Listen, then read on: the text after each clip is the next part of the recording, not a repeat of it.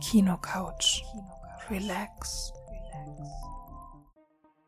Hallo und herzlich willkommen zu einer neuen Ausgabe auf der Kino Couch. Mein Name ist Michael und ihr könnt euch schon mal zurücklehnen und es euch schön bequem machen.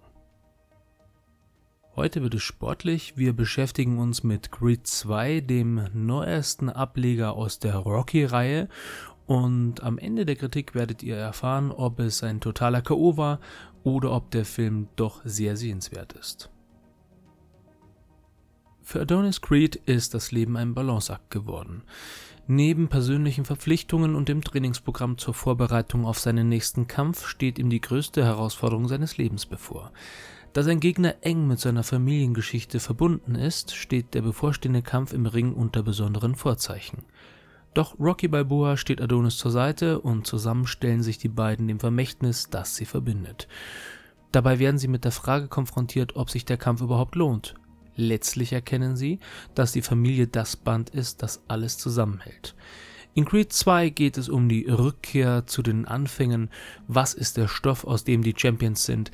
Adonis und Rocky begreifen, egal wohin der Lebensweg führt, niemand kann seiner Vergangenheit entkommen. Ja, der Film, der schließt an Creed 1 an und äh, wer sich an Creed 1 erinnert, ganz kurz äh, an dieser Stelle ein Exkurs. Da hat Adonis Greed äh, Rocky aufgesucht und hat ihm verkündet, ich bin der Sohn von deinem ehemaligen besten Freund Apollo Greed und äh, hat ihn angebettelt fast schon, dass er mehr oder weniger ihn unterrichtet und ihm das Boxen beibringt, weil er in die Fußstapfen von seinem Vater treten möchte.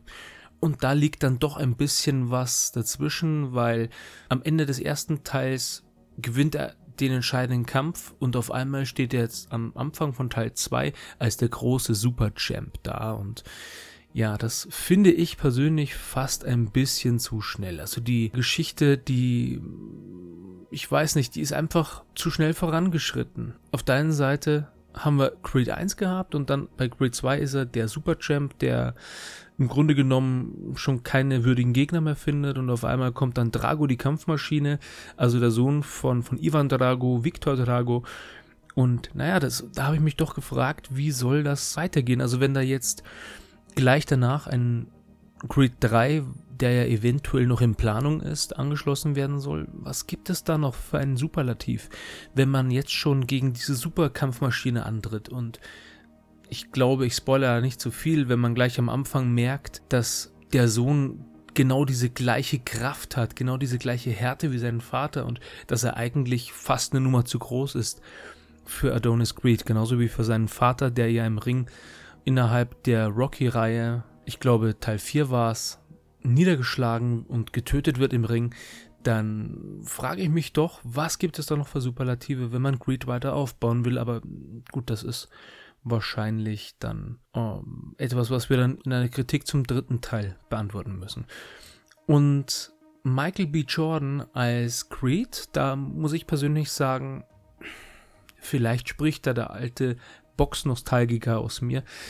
Ich kann einfach mit Michael B. Jordan als Hauptfigur nicht so viel anfangen. Es war wohl, wie jetzt Rocky noch in manchen Szenen zu sehen war, alias Sylvester Stallone. Da hat der Film funktioniert. Ich frage mich, würde das Ganze funktionieren in einem Teil 3 ohne Sylvester Stallone? Hm, wird vielleicht etwas schwierig. Äh, das ist auch gar kein richtiger Vorwurf gegenüber Michael B. Jordan, denn äh, man merkt, dass er sehr bemüht war. Bemüht klingt jetzt so unglaublich negativ, soll es eigentlich gar nicht.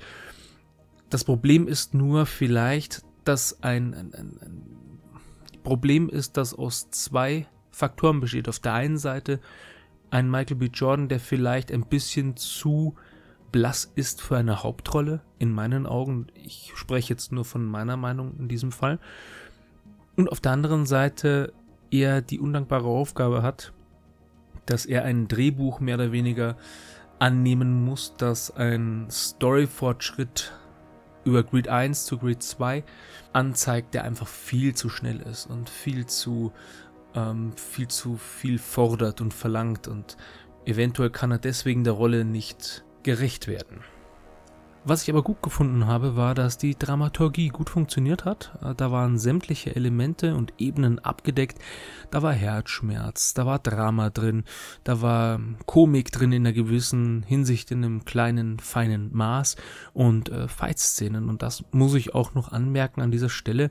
Äh, diese Fight-Szenen, die wurden unglaublich gut mit, mit der Kamera eingefangen. Also man, man kam sich so vor, als ob man selber einer dieser Boxer wäre. Überhaupt diese Inszenierung Inszenierung über den ganzen Film hinweg, die war sehr eindeutig und äh, war klar, in welche Richtung das gehen sollte. Immer wenn es den Osten gezeigt hat, da wurde das alles in kalten Farben abgebildet und der Westen, also die USA, der wurde dann in den warmen Farben mehr oder weniger, also eingehüllt in warme Farben. Das Problem ist nur, was ich bisschen kritisch sehe vielleicht. Ich weiß nicht, ob das heute noch so angebracht ist. Natürlich haben wir politisch gesehen eine gewisse Verhärtung zwischen Westen und Osten, aber ob das heutzutage noch so dienlich ist und noch so zeitnah, dass man das äh, in Form von Filmen immer wieder aufs Neue aufwärmt, hm, ich weiß nicht, Rocky 4 hat funktioniert zu dieser Zeit, da war es auch dieser Konflikt zwischen Westen und Osten, aber jetzt ist es, glaube ich, langsam an der Zeit, das Thema so ein bisschen nicht ruhen zu lassen, aber vielleicht nicht so zu äh, überdramatisieren. Und was ich noch positiv anmerken kann, ist, dass die über zwei Stunden Laufzeit sehr schnell vergangen sind, was ich im Nachhinein fast schon ein bisschen schade fand. Also ich habe mich sehr gut unterhalten gefühlt und vor allem haben mir persönlich Dolph Lundgren und äh, Sylvester Stallone nach wie vor gut gefallen die haben den ganzen Film in einer gewissen Hinsicht gerettet, möchte ich nicht sagen, er ist ja generell nicht schlecht, aber sie haben ihn gehalten. Sagen wir mal, sie haben den Film gehalten. Was bleibt jetzt übrig? Es ist ein guter Kinofilm und äh, der ist vielleicht etwas zu überambitioniert in mancherlei Hinsicht. Also allein wenn man sich den Story-Fortschritt anschaut, aber die klasse Kameraarbeit, die hat viel rausgerissen, die tolle Inszenierung und die glänzenden ehemaligen Hauptdarsteller natürlich auch. In diesem Sinne möchte ich jetzt die Bewertung verkünden. Ich würde diesem Film 8 von 10 Popcorn-Tüten geben. Ich glaube, dieser Film ist für alle da draußen, was die generell Fan der Rocky-Reihe waren. Ich habe mich sehr gut unterhalten gefühlt, auch aufgrund vieler zahlreicher Easter Eggs, da wird der Rocky-Fan belohnt in diesem Film. Und wieso sollte man ihn sich nicht anschauen? Die Chance nutzen, ihn mal auf großer Leinwand zu sehen. Das ist mir persönlich bei der Rocky-Reihe selber leider verwehrt geblieben. Ich konnte das in diesem Fall nachholen und ja, ich kann allen nur empfehlen. Geht da rein, schaut ihn euch an. Genießt den Film und äh, falls ihr anderer Meinung sein solltet, könnt ihr das natürlich immer äußern und zwar in Form einer Mail an kinocouchblog at googlemail.com. Ah, das wäre es jetzt auch schon wieder gewesen. Ich bin fertig mit meiner Kritik.